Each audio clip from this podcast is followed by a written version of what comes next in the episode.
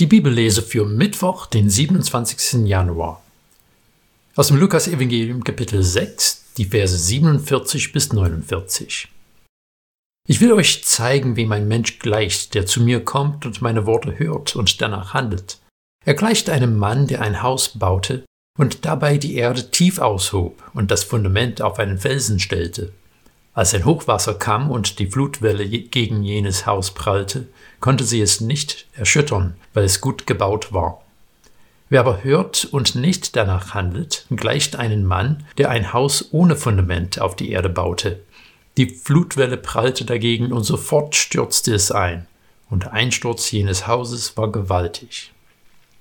Seit Lukas 6, Vers 20 haben wir die sogenannte Feldrede. Die Feldrede ist das Pendant zu der längeren und besser bekannten Bergpredigt in Matthäus 5 bis 7.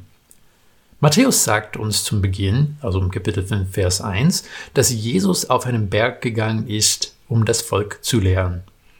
Lukas sagt uns in Kapitel 6, Vers 17, dass Jesus gerade von einem Berg heruntergekommen ist und dann fing er an zu lehren. Es fallen aber andere Unterschiede auf. Bei den Seligpreisungen hat Matthäus zum Beispiel selig die geistlich arm sind, wobei Lukas nur selig ihr Armen man könnte sagen, Lukas scheint eine gewisse Bodenständigkeit zu betonen, während Matthäus eher geistlich gesinnt ist. Wer hat uns aber das weitergegeben, was Jesus wirklich gesagt hat?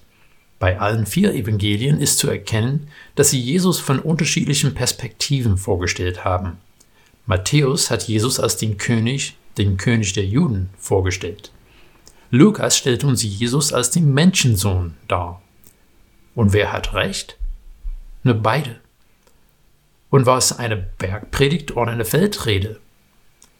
Höchstwahrscheinlich beide. Und hat Jesus gesagt, selig die geistlich arm sind oder selig ihr Armen? Bestimmt beide. Wir müssen verstehen, dass Jesus sehr häufig gelehrt hat. Schließlich hören wir immer wieder, dass viele Menschen gekommen sind, um ihn lehren zu hören. Jesus wird auf Bergen und auf Feldern und an Flüssen und in Städten gelehrt haben.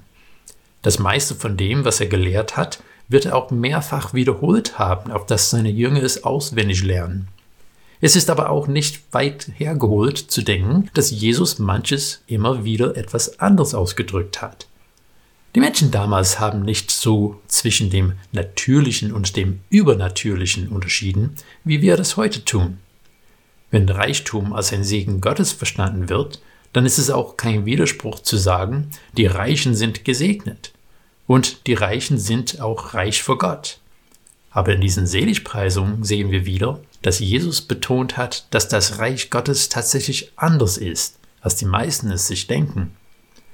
Und wenn wir zu diesem Gleichnis kommen, das wir in Lukas und in Matthäus finden, sagt Jesus, wenn du meine Worte hörst und sie nur für nette Geschichten oder clevere Einzeiler hältst, wirst du kein Fundament haben, das dir helfen kann, wenn das Leben hart wird. Aber wenn du auf meine Worte hörst, dann wirst du die Stürme des Lebens überstehen können. Viele hören Worte von Jesus, aber urteilen wir über seine Worte oder lassen wir sie über uns urteilen? Das ist der Unterschied zwischen Sand und Felsen als Fundament. Wir müssen auf alle seine Worte hören nicht nur die, die uns angenehm oder nachvollziehbar erscheinen. Es ist dann letztlich egal, ob du dich auf dem Berg oder auf dem Feld befindest. Jesus bietet dir ein festes Fundament für dein ganzes Leben, nicht nur ein geistliches Leben.